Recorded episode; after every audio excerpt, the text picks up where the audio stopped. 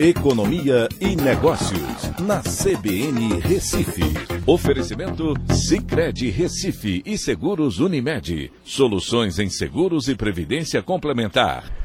Olá, amigos, tudo bem? No podcast de hoje eu vou falar sobre o resultado do PIB do primeiro trimestre que avançou 1%. O resultado veio em linha com os indicadores que mostraram a recuperação do setor de serviços na economia brasileira isso pelo lado da oferta, e o consumo das famílias pelo lado da demanda. Ambos representam mais de 70% do PIB em cada ótica. É interessante analisar que a agropecuária teve uma queda de 0,9%, enquanto que a indústria teve um crescimento de 0,1% e o setor de serviços um crescimento de 1%. Isso pela ótica da produção, pela ótica da oferta. Já pela ótica da despesa, o consumo das famílias teve um crescimento de 0,7%, consumo do governo, os gastos do governo 0,1%, o investimento apresentou uma queda de 3,5%, as exportações cresceram 5% e as importações caíram 4,6%. É interessante a gente entender que o consumo puxou o setor de serviços e vice-versa.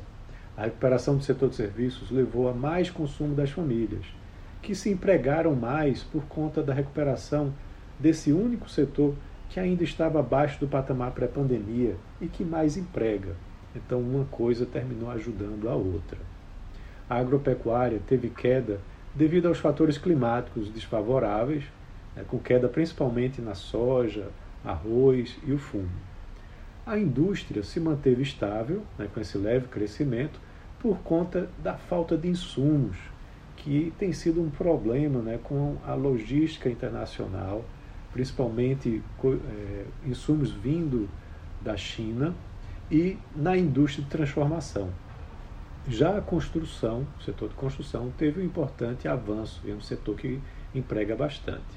Os investimentos caíram para uma participação de 18,7% do PIB. Isso por conta da produção interna, na queda da produção interna, e principalmente na queda da importação de bens de capital. Essa queda foi maior que o desempenho positivo da construção. Vale lembrar que o investimento é feito de aquisição de máquinas e equipamentos e da construção né, do galpão, geralmente, onde esses, essas máquinas e equipamentos vão ser instalados. O consumo das famílias teve um desempenho positivo por conta na renda real, que aumentou no primeiro trimestre, e do crescimento das operações de crédito. O setor de serviços deve continuar puxando a economia pelo lado da oferta no próximo trimestre. Já a inflação ela pode atrapalhar o consumo se continuar nesse patamar alto, porque aí vai diminuir o poder de compra das famílias.